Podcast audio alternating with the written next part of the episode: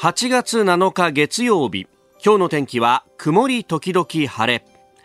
日本放送飯田浩二の OK 工事アップ。朝6時を過ぎました。おはようございます。日本放送アナウンサーの飯田浩二です。おはようございます。日本放送アナウンサーの新業一華です。日本放送飯田浩二の OK 工事アップ。この後8時まで生放送です、えー、先月のねもう半ばぐらいからずっと暑い日が続いていてそして関東はあまり雨が降らないけれども各地でというニュースをずっとお伝えしてきましたがまあ昨日あたりはね関東もお夏のゲリラ豪雨だねという感じでねえー、時折発達した雨雲、雷雨がやってきてね、えー、結構大粒の雨が降ってというね。はい、そうでしたね。いや、今日も、まあ、曇り時々晴れというお天気ですけれどもね、大気の状態はちょっと不安定だよという話もあるようで。はい、そうなんです。湿った空気の影響を受ける見込みでして、局地的にですね、急に激しい雨が降ることがありますので、うん、空模様の変化に気をつけつつ、念のため傘があると安心ですね。うんうん、まあ、あね、えー、そんな、あこんなで、まあ、あ夏のね、えー、不安定なお天気というところですけれども、まあ、記憶に新しいところでは、あ九州、まあ今、またね、えー、台風6号が接近ということが言われております。えー、そして秋田、えー、ここはね、えー、アナウンサーも7月14日からのこの記録的な大雨、取材をしてき、えー、てくれましたけれども、ねえー、秋田は関東祭りのね、話を先週末もエンタメトレンドアップとかでやりましたけれども、なかなか盛り上がったらしいね。そうなんですよね。うん。まずはその様子をお聞きいただきましょう。本当にどっこいしょどっこいしょのね。そうなんですよ。この掛け声に合わせて関東を額とか肩とか腰にこう乗せて、うん、どんどん高さを出していって、うん、もう大通り一面関東だらけになるというもう圧倒的な美しさと迫力があるんですよね。これあの秋田にいた時はもう見に行ってた子供の頃からもう楽しみで楽しみでこの時期が行ってましたよ。なるほど。はい。でどうしてこの音声がうち日本放送にあるのかというとえー同じく秋田出身の熊谷美穂アナウンサーが取材してきてくれたということで、そして今日はちょっと早起きしてスタジオにも来てくれました。おはようございます。はい、おはようございます。日本放送熊谷美穂です。いやいや、お疲れさんでした。ありがとうございます。ありがとうございます。あの、観覧席に座って今の音を収録してきたんですけれども、はい。なんかまだまだ復旧途中のところももちろんあるんですけど、うん、このいつもの秋田の夏の景色を見られて本当に安心しました。おー、うん、まあね、どうでした？当日盛り上がりというか。大盛影響で、うんうん、特に観光客の方もすごく多くてあ本当？ベトナムとか中国、えー、海外から？海外からの方も多かったですね。ね実行委員の方に新業アナウンサーも話聞いた時にね、はい、もうあの遠慮せずに来てほしいんだあの大雨だから行ったら迷惑じゃないかとか、うん、そういったことは考えないでぜひ来て楽しんでほしいってねおっしゃってましたよねあの時は。うん。じゃその意味では。そうですね。もうこんな時だからこそあのいつもの例年通りの規模でやるっていうその選択は本当に大きな意味があったなと感じました。うんで、まあ、このね、あの、関東祭りも含めて、えー、熊谷アナウンサーは、えー、先週末ぐらいからもう秋田入って取材してたんだよね。そうですね。先週の金曜日に秋田に入って、日曜日、昨日まで、うん、はい、取材してたんですけれども、うん、まだちょっとこう、被害の残っているところで言うと、秋田の農業関連の部分なんですよね。あの、秋田県の発表ですと、7月14日からの、まあ、記録的な大雨で、農作物の被害額およそ26億5900万円。うん、そして、まあ、田んぼのあぜ道ですとか、あと農地や農業用施設の被害額、こちらが45億1300万円余りというふうになっていて。そうか、直接のの農作物の被害だけじゃなくて、そのインフラの部分がね。そうですね。で、まだまだこの被害が広がるというふうに見られているんですけれども、あの、今回ですね、秋田市内の農家の方にお話を聞いてきましたので、はい、早速お聞きください。水に沈むってことはなかったけど、うん、雨の量が多すぎて雨が上がった後、うん、野菜に枯れたり虫がついたり、うんうん、もうそれは大変。農家の人たちはみんなやられた、やられたって言って、うん、あともう畑終わりだよっていう人がかなりいますね、そういう人たちはあと諦めて秋野菜、うん、作付け始めてるから、うん、秋にはまた元に戻るかと思うんですけど。そうですか、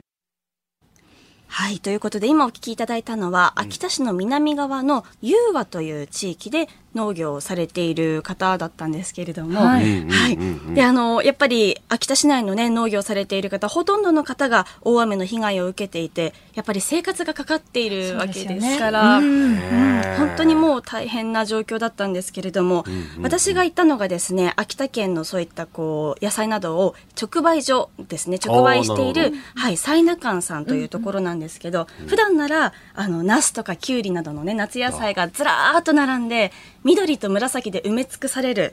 うん、そうなんですけれども今回はやっぱりすごくまばらで7割くらい収穫量減ってしまってるということでしたね。まあ、そうなっちゃうよね。そう、ね、か秋田っていうと米どころのイメージはあるけど、まあ都市のね近くだとそういうこう野菜の栽培っていうのも結構盛んにやってるんだね、はい、盛んですね。関東の方にも出荷していて夏だと枝豆なんかもよく確かに。都内のスーパーでもよく並んでいるんですけどこれもちょっとやっぱり被害を受けているということでただもう秋野菜にシフトして、うん、あのそしてねあの元気に育てていこうという本当に前向きな思いを、ね、はい届けていただいてこのやっぱりここまでの前向きさっていうのは現地に行かないとわからなかったなと思いました。やっぱねイメージとしてあれだけの被害があると途方に暮れてるんじゃないかと思う。そうなんですよ。でもそっか野菜の場合はもう季節季節でその旬があるから、うん、次に移りやすいってももちろんあるんだろうね。確かにそうですね、うん、もうぜひあのこれから関東での,、あのお買い物の際にあの秋田県産というね産地まで気にしてお買い物していただけるとありがたいなと思います、はい、で私あの今回は農家の方を中心に取材したんですけれども、あの駅周辺の泥のかき出し作業などかなり進んでいて、あの新業さんが多分行った時はね、また、まだね、まだ家財道具出てたりとか。うん、ああ、そうか、そうか。うん、瓦礫のね、その震災、ああ、被害瓦礫の処理とかっていうのを言ってたよね。そうですね、泥出しとかもこれからっていうところがあったりもしましたね。うん、そうですよね。ただ、その、かなりやっぱり前の状況に戻りつつあって、本当暑い中皆さん頑張って復旧作業されたんだなと思ったんですが、あの、これからですね、秋田県ってお盆が過ぎると、もう急に寒くなって、そうですね。はい。もうあっという間に秋の感覚になるんですよね。なので、あの、これから建物の工事などを進めていくとき、寒さ対策っていうのも非常に重要になってくるので、なるほど。はい。まあ、国ですとか自治体の支援のもとで円滑に復旧がまあ、早めに進むように期待したいなと思います。やっぱりね、エアコンとかもその、被害があって室外機がダメになっちゃってってお宅もあるのでね。うん今は暑さ対策と思うけどけれども次は今度寒さ対策に移りますからね。なるほどね、はい、はいえー、このね、あの、秋田の支援ということで、えー、現金の募集などもしておりますんで、はい、えー、こちらもね、ぜひお願いいたします。はい、あの、詳しくは日本放送のホームページをご覧ください。バナーをクリックいただくと詳しい募金方法が書かれておりますので、ぜひご確認ください。はい。さあ、熊谷アナウンサーの取材レポート、この後、柿花正あなたとハッピーの中でも、秋田関東祭りについてということで、はい、たっぷりお届けしたいと思います。はいはい、そちらもぜひお聞きください。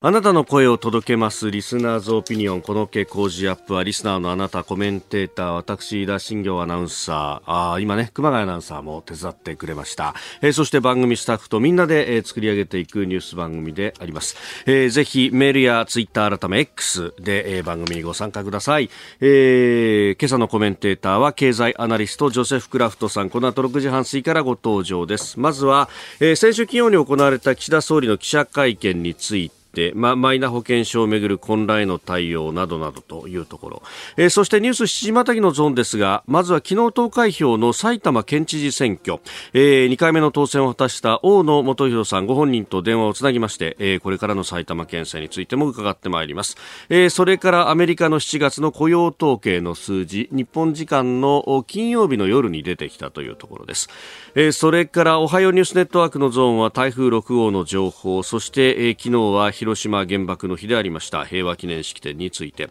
えー、さらには西村経産大臣のアフリカ5カ国訪問も取り上げます、えー、ニュースキーワード秋本真利衆院議員の贈賄容疑について今後の政局などなど、えー、そしてスクープアップのゾーンは、えー、警視庁と日本放送さらには産経新聞の合同キャンペーン、えー、関東大震災100年に備える一環としまして、えー、警視庁の池田克史副総監に、えー、警視庁が行っている災害対策などを伺ってったインタビューをお送りいたします今週はご意見をいただいた方の中から抽選で毎日3人の方に番組オリジナルマフラータオルをプレゼントします。えそしてただいま、飯田浩二の OK 工事アップではツイッター改め X でのプレゼントキャンペーンを実施しています。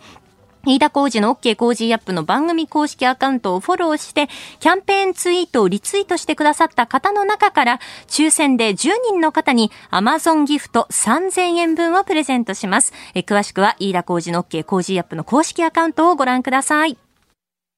ここが気になるのコーナーです。スタジオ長官隠しが入ってまいりました。えー、昨日8月6日が広島原爆の日であったということで、まあ、それから一面を作っているというところが3紙。えー、朝日、毎日、そして東京新聞です。えー、朝日新聞、核廃絶訴える広島、核抑止論は破綻直視すべきだと。えー、被爆78年市長が平和宣言。えー、それから毎日新聞、核抑止論は破綻したという見出しをつけています。えー、78回目の広島原爆の日、最多111カ国参加、市長廃絶訴え。えー、東京新聞も核抑止の破綻直視をと。えー、広島原爆の日、平和宣言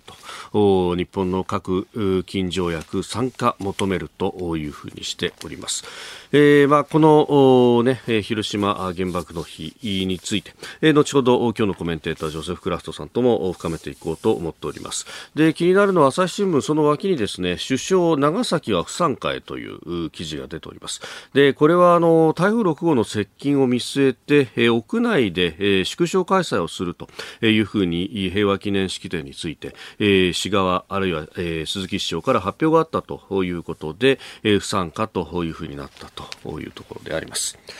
えー、そして読売新聞一面トップ処理水放出今月下旬にという、えー、福島第一原発からの、まあ、処理水の海洋放出についてですが、えー、日米韓の会談後に決定という流れが出てきております。まあ、あこの後の予定として8月の18日にアメリカで、えー、日米韓の首脳会談が行われるというその後にということが出てきております。えー、それから産経はですねウクライナの人権代表へのインタビューということでロシア民間人2万5000人拘束思想経歴で選別収容という記事が出てきております。えー、そして気になるニュースなんですが、あまずですね、読売が国際面などで報じておりましたが、中国で、まあ、あ重要な意思決定の会議、北大河会議というのが始まったんじゃないかというふうに言われています。これあの、始まったかどうかも発表されないし、終わったかどうかも発表されない、そして中で何をやったかも発表されないんだけれども、この、おまあ、北京の郊外の河北省の、えー、避暑地の北大河というところで、ものすごい勢いで、うん、あの、交通規制がなされたりだとか、えー、そういうことが始まると、あ、北大河会議というですね、えー、ものが始まるねと。で、これ、あの、指導者が、まあ、それぞれ別荘を持っているそうで、まあ、そこを拠点に個別の会合をやると。で、もともとは、あの、毛沢東氏が、えー、秘書のために訪れていたというところに、まあ、幹部が集まって、で、えー、いろいろひそひそ話をしてたみたいなところが始まりだというふうにも言われているんですけれども、まあ、ただ習近平氏3期目になって初めてのこの北大河会議、えー、周りりの OB たちも含めて自分のに、まあ、自分の審判たちで固めているんでこれでどんなものが決まるかよくわからないねっていうようなことが、えー、言われております。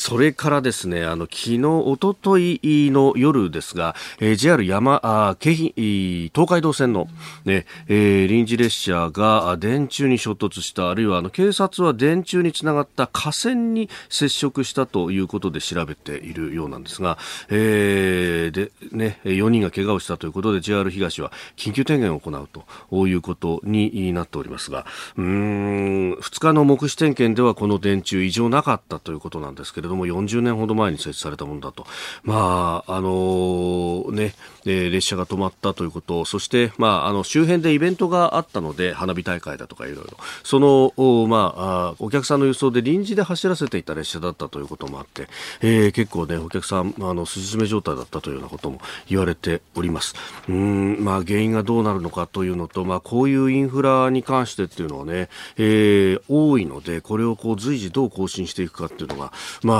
うん企業で、えー、どこまでできるんだというような話にもなってくるのかもしれません。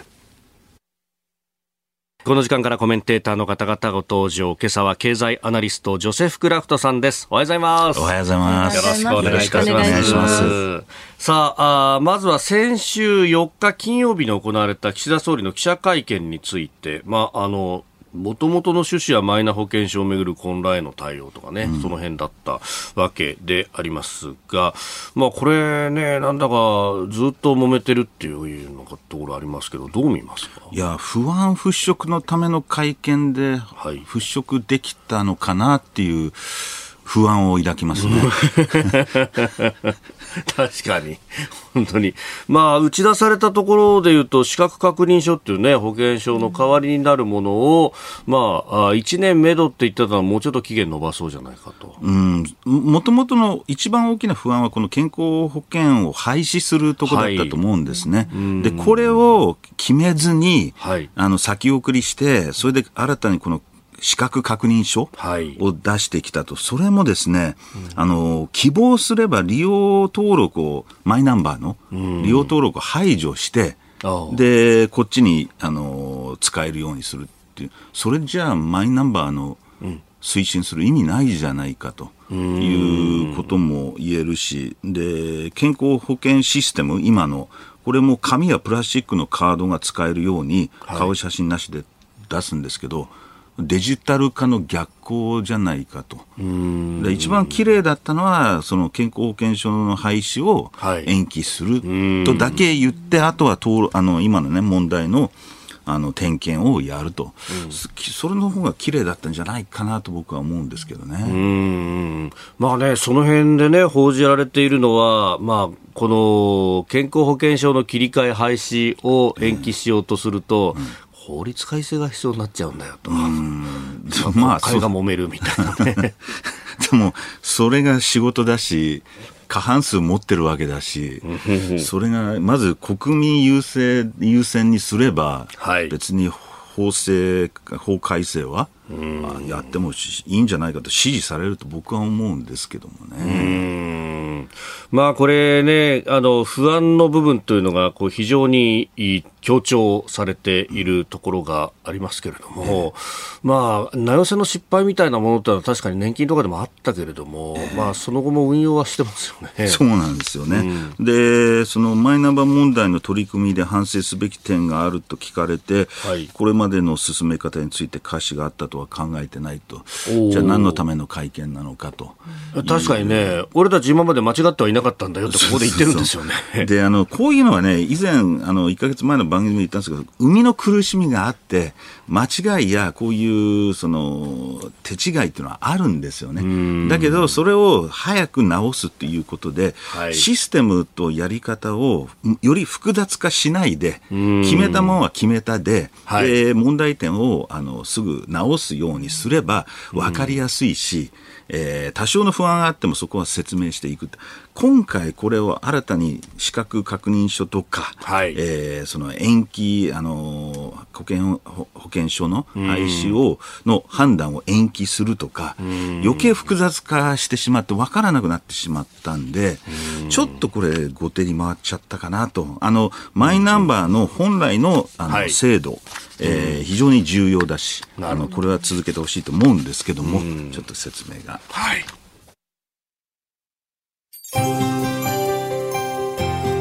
お聞きの配信プログラムはニッポン放送飯田浩司の OK Cozy up の再編集版です。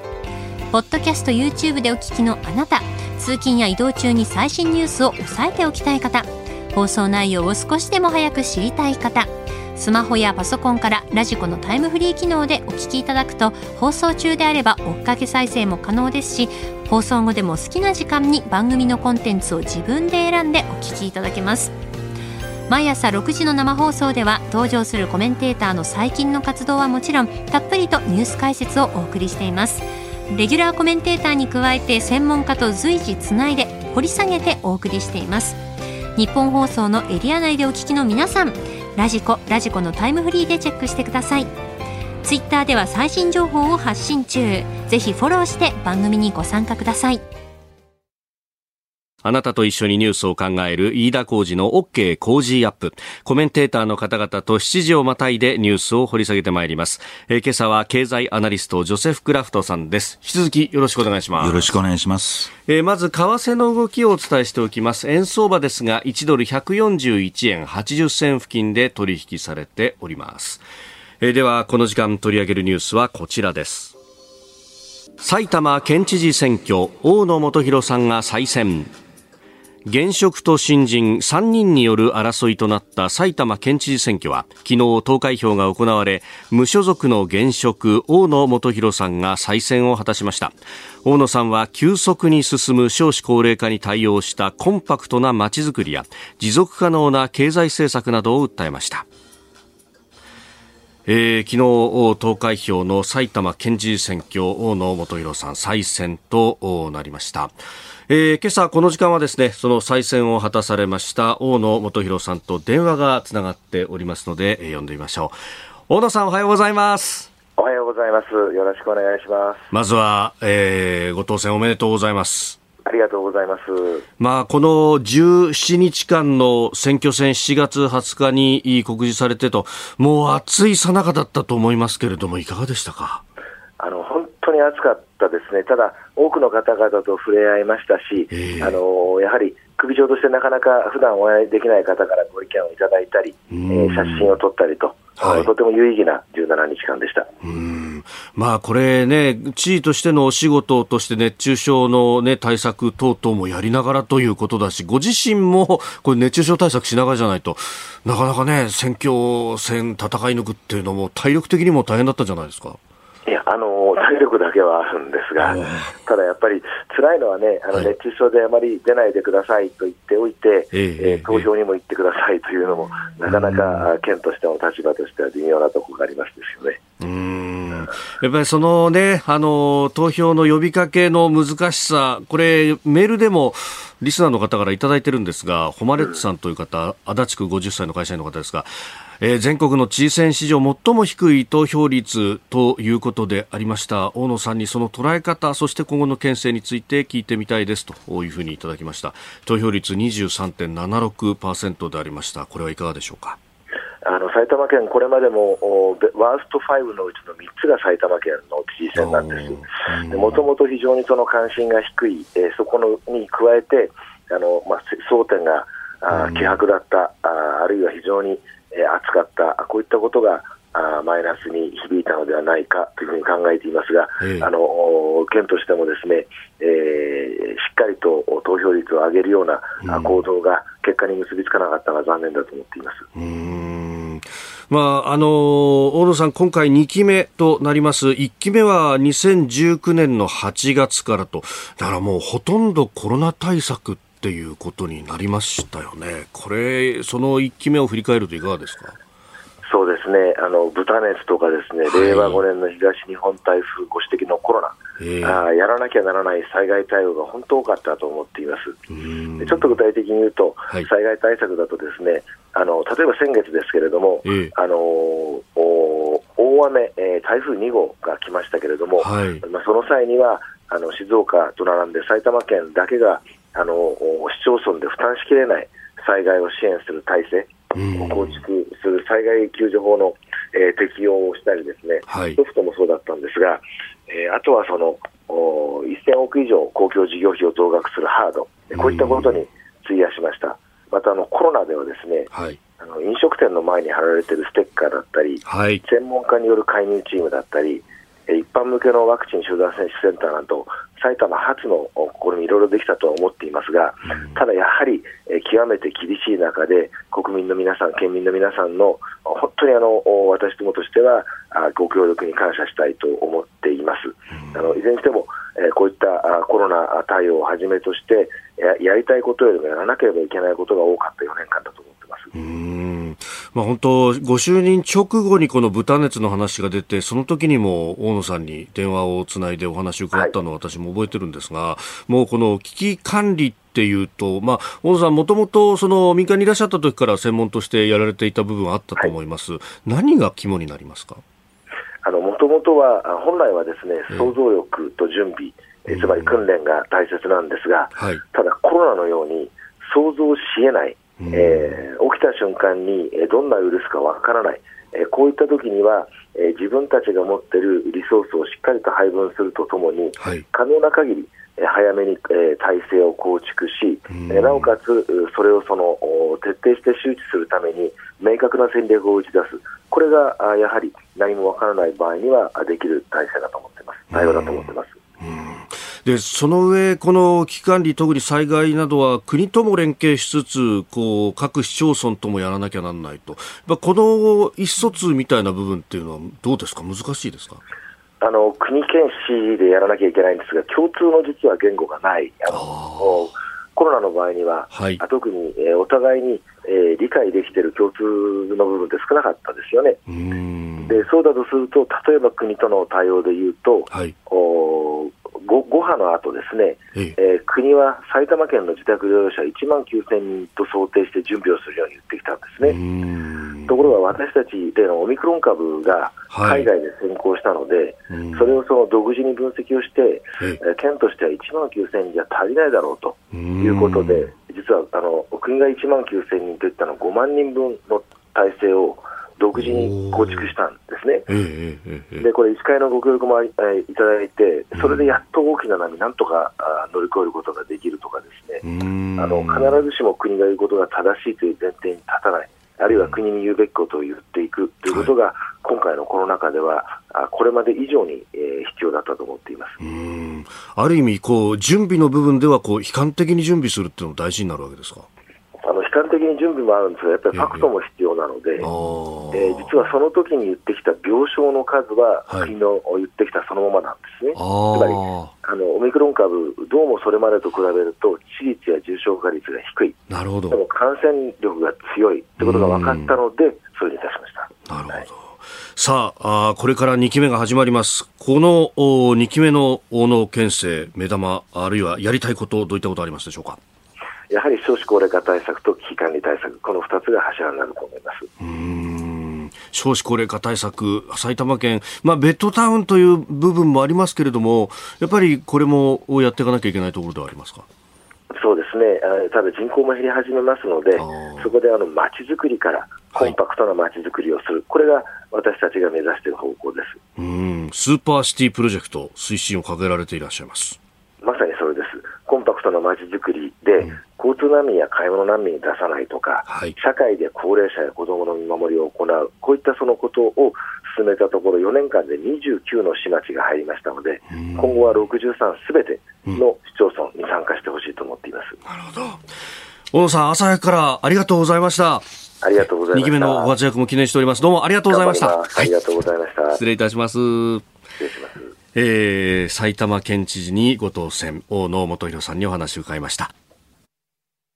今朝のコメンテーターは経済アナリストジョセフ・クラフトさんです。引き続きよろしくお願いします。よろしくお願いします。さあ、あ先ほどね、えー、為替の動きもありましたけれども、うん、アメリカでは、えー、週末雇用統計が発表されたということがありました。まあ、市場の事前予測をちょっと下回ったということも言われておりますが、アメリカの経済の動向、この先どう見たらいいですか？あの今のところ、大方の予想に反して堅調。はいえー、ではあります。あの、これだけ利上げを行いながらも、はい、えー、その雇用が伸びてることは、非常に、あの、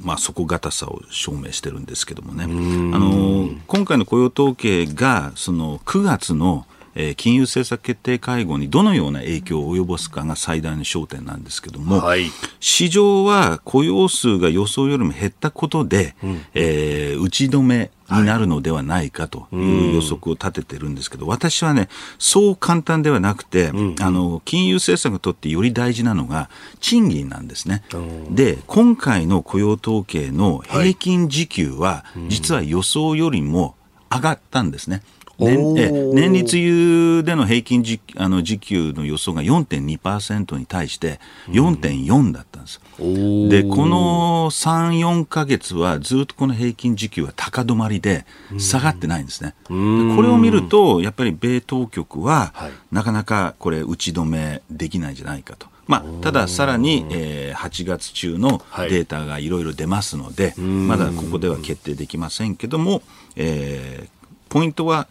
雇用だけではなくて賃金も、はい、えー、注目していく必要があると。このね、アメリカの中央銀行にあたる FRB のパウエル議長が、この間の政策決定会合 FOMC の後の会見で、うん、んまあ、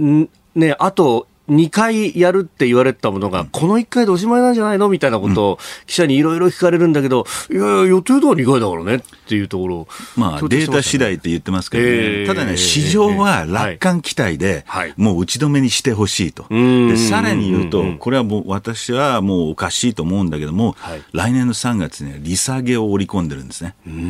んなに景気がいいノーランディングと言われておきながら、はい、利下げも織り込むっていうのは、これはありえない話で。えーえー、相場はいいとこ取りしかしないっていうなるほどありますね。その利下げの予測等々が出てくるっていうのは、むしろ大統領選もあるしねみたいな、そういうところある大統領選もあるし、まあ、このまま利上げが続くと景気も減速していくでしょうと、実は4月の時点で、はい、今年の夏には利下げするんじゃないかっていう見通しがあったのが、完全に払拭されて、はい、で一時期、金利上がったんですけど、えー、今度またその利下げ観測が高まってきたと。いうことで、とにかく市場はね、いいこいい方向、いい方向にあの期待しがちっていうのがありますね。うん。まあ、そして先月末はこの中央銀行の意思決定会合ウィークでありました、うん、日本の方はというと、イールドカーブコントロール、まあ、長短の金利操作の、まあ、柔軟化というふうになりましたけど、これ、どう見たいますか、まあ、柔軟化というよりも、事実上0.5の上限を1%に上げたと、えー、ただ今回違うのは、今までは0.5にしか、えー、その指値オペっていうんですかね、はい、介入しなかったんですけど、えー、これからは情勢を見て、1%以下0.6でも0.7でもやる可能性はありますよと、まあ、現にそうしてるんですけどもね、えーえ。ー、あの急激にびょんって動いた後に、3000億円ぐらい突っ込みましたよね、あの上田総裁が会見で言ってたのは、はい、その景気ファンダメンタルズを反映してのあの長期金利の上昇はいいけども、えー、投機筋による過度な上昇は、えー、阻止するということで、まあ、その見極めがきあの大変なんですけども、うん。うん、そういうふうに見極めてその都度えー、急激な金利上昇を抑えていくということだと思いますね。あこの間のその発表の後、うん、まあ週が明けてのところで、うん、いきなり0.6%を超えてきたというのは、ちょっといくらなんでも早すぎるんじゃないの？というふうになったわけですか。まああの決定直後はあんまり、はい、あの相場が荒れるとよくないので、おそらくその保険的な指値オペを入れたんですけど、はい、あの今回の日銀のあの動きっていうのはもう4月の時点から4月、6月といろいろなシグナルを出してて、あの大きなサプライズじゃないんですけども、はい、これを一括りでまとめると、あの黒田政権の異次元緩和から、今後は従来型の緩和に移行する最初のステップだと思います。あの積極的に、えー、マイナスから0、0から0.25、0.5と上げていくのではなくて、あの異次元緩和、マイナス金利とか YCC、ETF の購入、こういったものを少しずつあの手締まりして手締まりしてで従来型の緩和にとりあえず持っていくっていうのが上田総裁の目的じゃないかと私は思いますね。で金利操作をするんじゃなくてその量の部分でやっていく、ねね、まあ、ゆくゆくは自由に相場が決めていくような、えー、体制であまりその中央銀行が長期金利の動きを勧誘するっていうかあの操作する、しないような方向に持っていきたいのが理想だと思いますね。なるほどおはようニュースネットワーク。この時間取り上げるニュースはこちらです。広島原爆の日、平和記念式典に111カ国が参加。核兵器によってもたらされた広島、長崎の参加は、決して繰り返してはなりません。我が国は引き続き、非核三原則を堅持しながら、唯一の戦争被爆国として核兵器のない世界の実現に向けた努力を絶えまず続けますえー、昨日、広島市平和記念公園で営まれた原爆死没者慰霊式と平和記念式典に参列した、えー、岸田総理大臣の挨拶の声をお聞きいただきました。今年の式典には過去最多となる111カ国と EU の駐日大使らが出席しております。えー、今朝は朝日毎日そして東京と東京の最終版3市一面トップでありますが、えー、この中で、え、市長があ広島市長が松井市長が行った平和宣言の中で、え、核抑止論は破綻しているとそれを直視すべきなんだということが言われておりましたさあジョスさんどうご覧になりますか。そうですね。あの本当にその生存者がだんだん少なくなっていく中で、はい、これを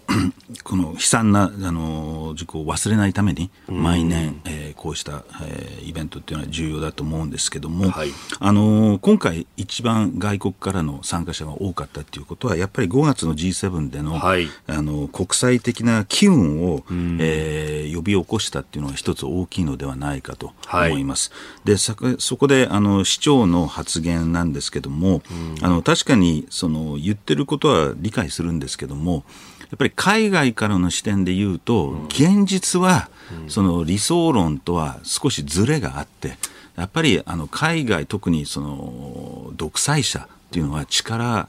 しかわからない。はい、でしたがって、まあ、私は思うには総理が言ったようにその理想論と、で現実論、えーまあ、核抑止ですね。これをバランスよくうまく同時にえー、発信していくことが重要で特にえー、唯一の被爆国として日本の日本が掲げる理想論というのは非常に重みがある、はい。えー、一方では海外の国々っていうのはその抑止論というか現実論、うん、えー、で議論してるわけですからそこを無視して、えー、理想論だけでやると非常にあのうまくいかない、ですから総理が言うように今回の G7 は非常にその両方をバランスして、えー、海外の意識を高めたということは非常に評価できるんではないかなと思いますね。うんまあ、この、ね、G7 に合わせて、えー、出たサミットの核軍縮文書広島ビジョンというところに、まあ、全てのものにとっての安全が損なわれない形での核兵器のない世界と。いう記述がある、まあ、これがその批判を生む部分でもありますけれども、こう現実の面もバランスを取ろうとすると、ある意味、こういう表現になってくるそうだと思いますね。でこれは、これで、あのまあ、そのやっぱり特に被害に遭われた方にとってみればあの不十分かもしれませんけどもやっぱり海外との会話をしていく中ではそれぞれ違った意見がいっぱいあって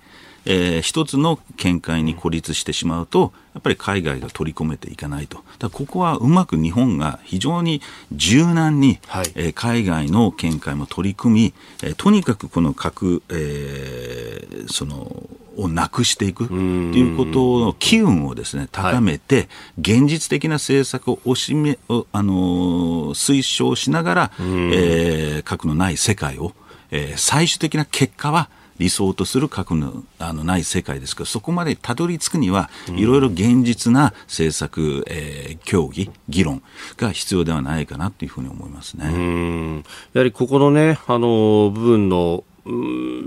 普通に暮らしている日本人の感覚とやっぱり海外とちょっと違うよねっていうのがたまに浮き彫りに出ることというのがありますけれども、うんね、それこそジョズさん日本とそしてアメリカ両方を知りながら育ちそして今も仕事されてます、うん、このあのアメリカの言い分からすると戦争を終わらせるために過去必要だったんだとか、うん、えー、これで何万人の命が救われたんだというような意見もあるし、で一方で日本からすると、まあ、これだけ悲惨なものを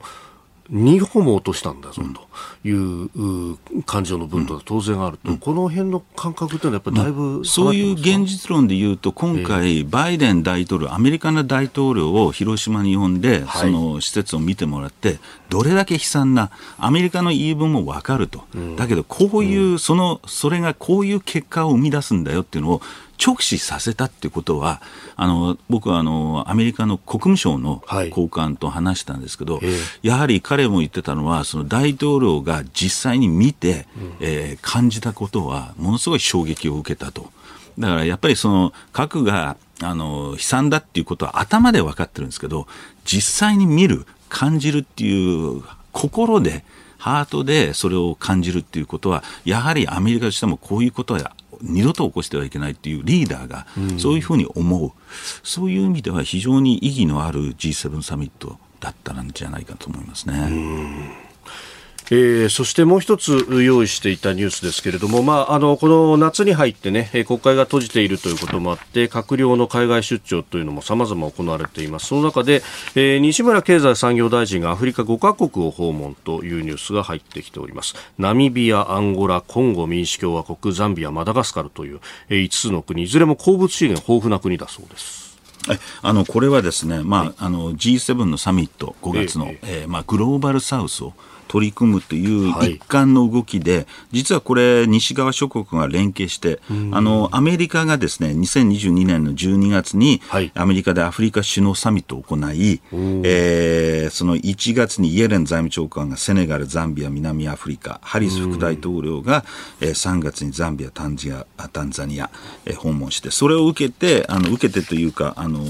岸田総理もですね、えー、その訪問するわけですよね。えー、あのえーえー、そうですよね、アフリカも訪問されてましたよね、うん、そうなんです、うん、あの5月のちょっと前にですね、はい、えー、あのガーナ、モザンビーク、ケニアとか、はい、であの林外相も、えーまあ、南米と、こういう連携してグローバルサウスを取り組んでいこうと、中国はやっぱり半導体の,、えー、その材材料ですね、をゲラニウム、ガリウムとかゲラニウム、こういった規制する中で、はい、やっぱりこのグローバルサウス、特にアフリカの資源を取り組むと同時に安全保障面でも、うん、えー、アフリカを取り組むことがいかに大事かということで、これはもう G7 があの全体として取り組んで、そこのリーダーシップを日本がやる。したがって、総理、えー、外林外相。で今度は西村経済担当相と、はい、こういうあの動きだと思いますね。う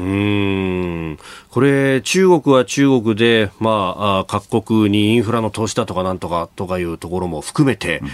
ずっとやってきてますよね、はい、あの中国はもうしたたかにこの10年間、えこういった諸国に投資をしてきていて、まあ、それを軽視してきた G7 が今回反省して、はい、まあ、去年の G7 でグローバルサウスを孤立化させてるっていう反省のもと今回日本がリーダーシップを取ってグローバルサウスを取り組むということで別にあのその中国、ロシアをあの排除して西側に来いって言ってるわけじゃなくて、はい、同等に西側ともメリットがあるんだよっていうことを示して、中立なグローバルサウスを取り組んでいくっていう取り組みに変えたっていうことは一つ重要かなと思いますね。続いて教えてニュースキーワードです。秋本真利衆議院議員が自民党を離党。洋上風力発電をめぐり賄賂を受け取った疑いで東京地検特捜部から事務所などの捜索を受けた秋本真利衆議院議員が5日自民党を離党しました。関係者によりますと秋本議員は風力発電の会社からおよそ3000万円を受け取ったとされそのうちおよそ1000万円は議員会館の事務所で現金で受け渡しがされたということです。えー、日本風力開発というね、えー、東京の風力発電会社との関係ということだそうですが、うーん、ね、こういうのがこのタイミングで出てくるっていうね。いや、いまだに現金で、はい、あの、受け渡しするような、あの、政治家がいるんだなって驚いてますけど、あの、もう、もう、こんなのコメントする余地もないぐらい、あのあれですけど、まあ、総理もね、遺憾だと、なんか早々と切り捨てたことが一番印象的だったんですけどね。ああ、まあ、確かにね、普通だったら、まあ、今、捜査中ですからと、捜査の行方を見守りたいとかいうところが。ね、明白だったんでしょうね、推測にすぎませんけども。うんうん、まあ、当初ね、会社側は、いや、これは賄賂なんかじゃないんだと、その証拠も客観的なものがいくつもあるんだというふうに言ってましたけれども、なんかね、えー、こうなってくると、これだから政局とかにはどう影響するんだろうとう、ね、まあそうですね、まあ、プラスにはならないことは確かですけども、まあ、今回はもう早くも、えー、早い段階での離党、はい。えー、で総理も弁護しませんので、まあ、それほどマイナンバーほど、はい、支持率には影響しないんじゃないかなと推測しますけどね。うん。まあ、この、ね、風力発電とか、まあ、再生可能エネルギーっていうものが、まあ、注目もされてきているところですけれども一方でこうビジネス面で見るとこういうことが起こってしまうんです、ね、あの政府が取り組む政策ほど、はい、こういった癒着とか賄賂が起こりやすいえので、余計に政府としては、そこは政治家は引き締まって、えー、そういうものを、まあ、政党ごとに、えー、抑止していかなきゃいけないと。ただ、あの、まあ、こういうことは残念ながら起きるんで、ん。ちゃんと、えー、きちっと捜査して、はい、えー、そあの処罰を受けることによって、他の政治家が、まあ、抑止じゃないんですけども、えー、こういう事例を見て、えー、その、なるべくこういうところに手をつけないということが大事じゃないかと思いますけどね。まあ、許認可にね、えー、関することとなると、直接権限に関わってくると。でいろいろまあ政治家としてもね影響力をあの及ぼせるんであの陳情がよく来ると思うんですけども、そこははっきりあのやってはいけないことはねもう賃あの金品の受け渡しになっても言語道断で。えー、それぐらいは分かるでしょうといい大人なんだからということを言いたいですけども、まあ、いずれにせよあの捜査を見守っていきたいと思いますけどね。まあ、そしてね、あの、こういうことがいろいろ起こってくると、その、支持率がどうなるとか、あるいは、その先で、今度は秋に臨時国会があるけれども、解散がどうなるとか、うん、まあ、そういった話に、ね、なってきますね、まあ、そうなると解散しにくくなりますし、うん、まあ、僕が残念だなと思うのはあの今回、オリンピックでも不正があって、はい、あ東京オリンピック・パラリンピックですね。で今回、こういう事例もあって、うん、で万博もあるわけですよね、この後。で、えー、でただでさえ万博は遅れてるわけですから、またそういうところに不安とか、えー、あるいは変な憶測を生まないように、ちゃんと行政はしっかりやっていただきたいと思いますけどね。うん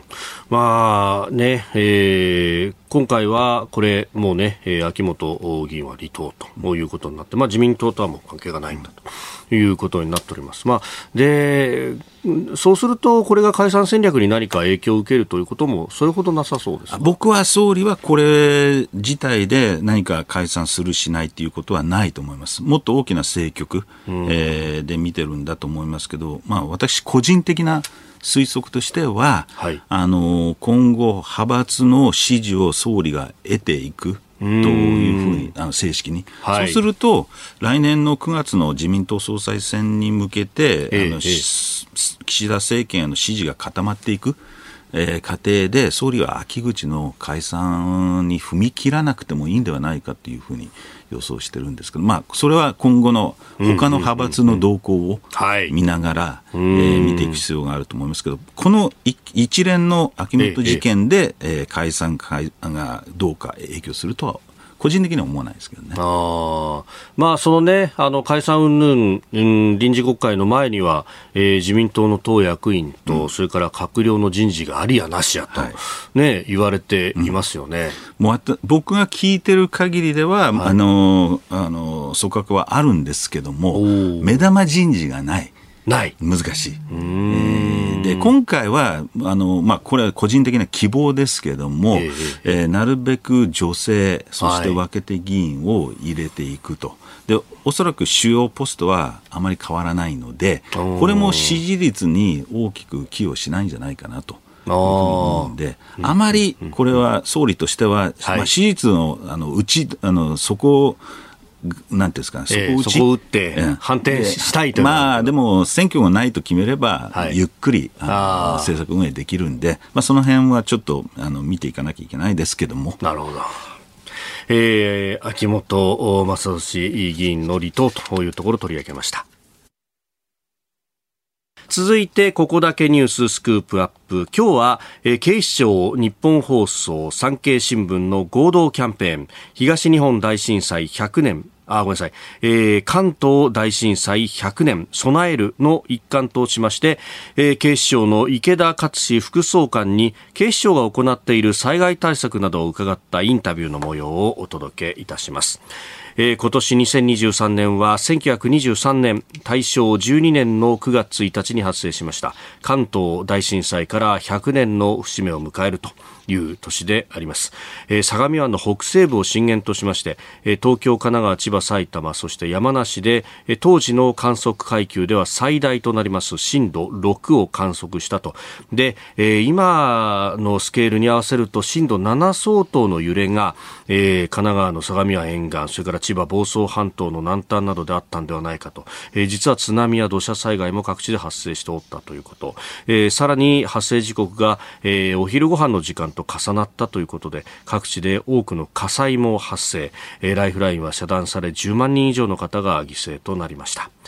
警視庁が取り組んでいる災害対策そして私たちができる減災防災のための備え。警視庁の池田克史副総監にお話を伺いました。副総監よろしくお願いいたします。よろしくお願いいたします。さあまず今年はね、えー、関東大震災から100年と節目になります。まあ当時記録を見ますと警視庁では本部調査などに火災の被害があったと。でその中でも職員の方々が都民の救助活動に尽力されたと伺っておりますが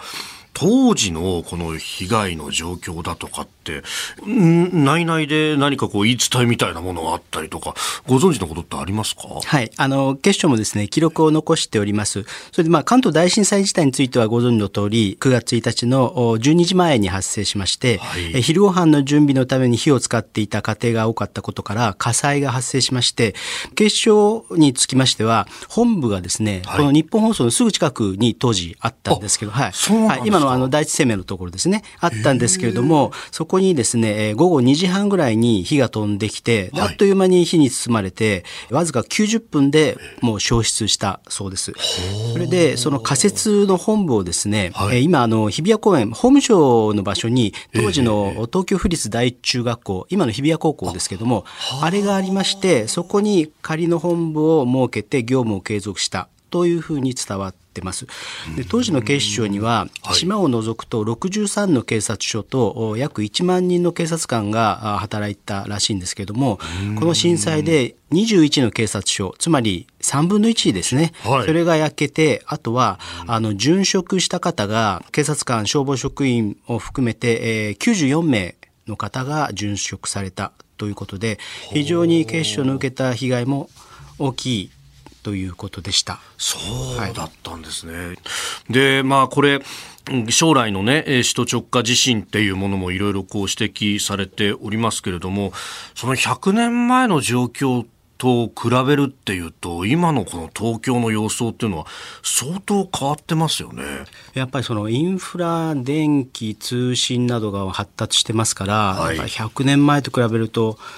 だいぶ変わっててますよね。まあ、他方でやっぱりその間100年の間日本もいろいろな震災を経験してきましたから、はい、あの住民の方も備えたりだとかっていうのもあるでしょうしあと装備もですねだいぶ変わってますので、まあ、一概にそのプラスの面マイナスの面だけじゃないんですけども、まあ、だいぶ変わってると思いますね。あ警視庁としてはどういうことを想定しながら例えば訓練などと行われてらっしゃいますか、はい、警視庁はですね地震だけじゃなくて例えば水害とか富士山の噴火などさまざまな自然災害ついての対応の準備を進めています。で、その一つとして、前から警視庁大規模災害対策推進プランというのを策定しておりまして、はい、それ昨年の7月に変化を取り入れたものと改定をしています。でまたあの警察だけではなくて、はい、都民国民や事業者などの理解と協力を得ることも大事ということで、うん、まあ、例えば昨年の12月には東京都の信用金庫協会と協定を結んで、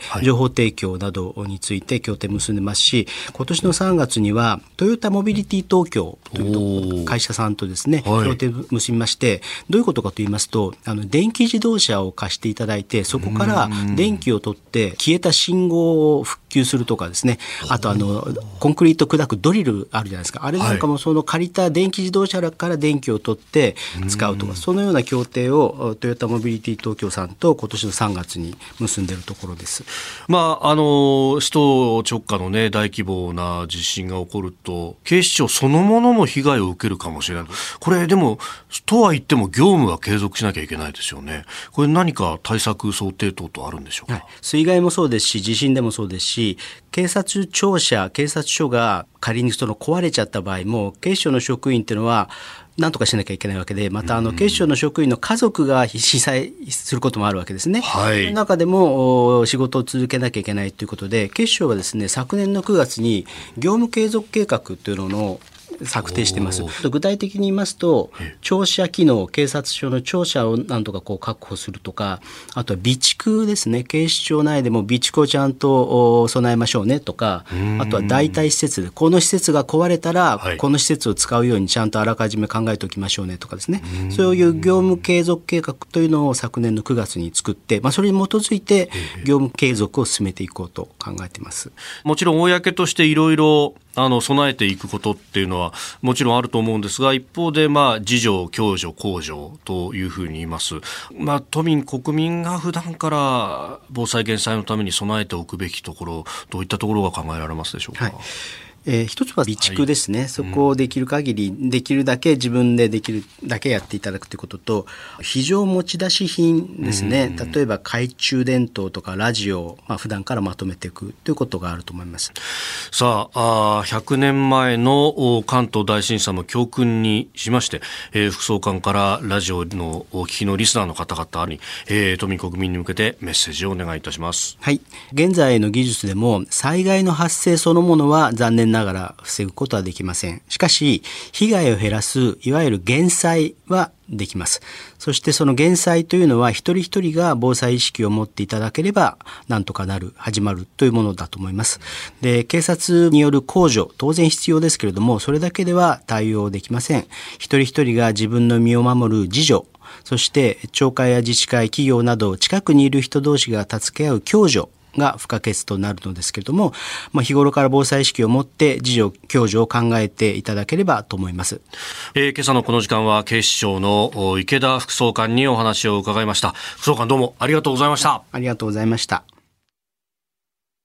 えー、警視庁の池田勝志副総監へのインタビューの模様をお届けいたしました。まあ、このね、えー、関東大震災の教訓、そしてまあその後もね、えー、この国はいろんな災害を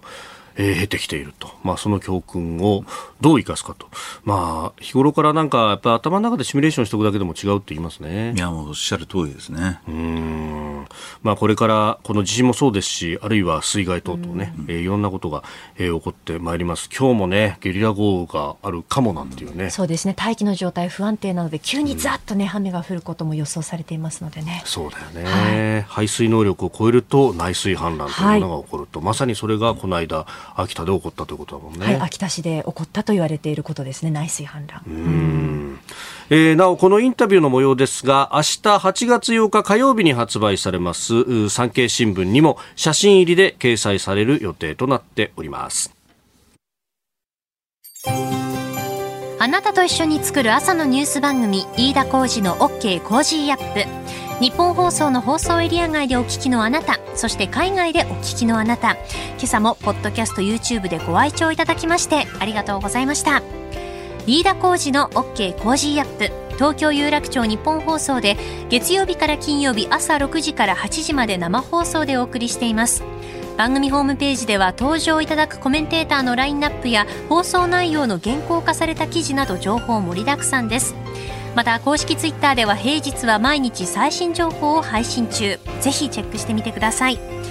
そしてもう一つ飯田浩二アナウンサーが「夕刊富士」で毎週火曜日に連載中。飯田浩二の「そこまで言うか」こちらもぜひご覧になってください。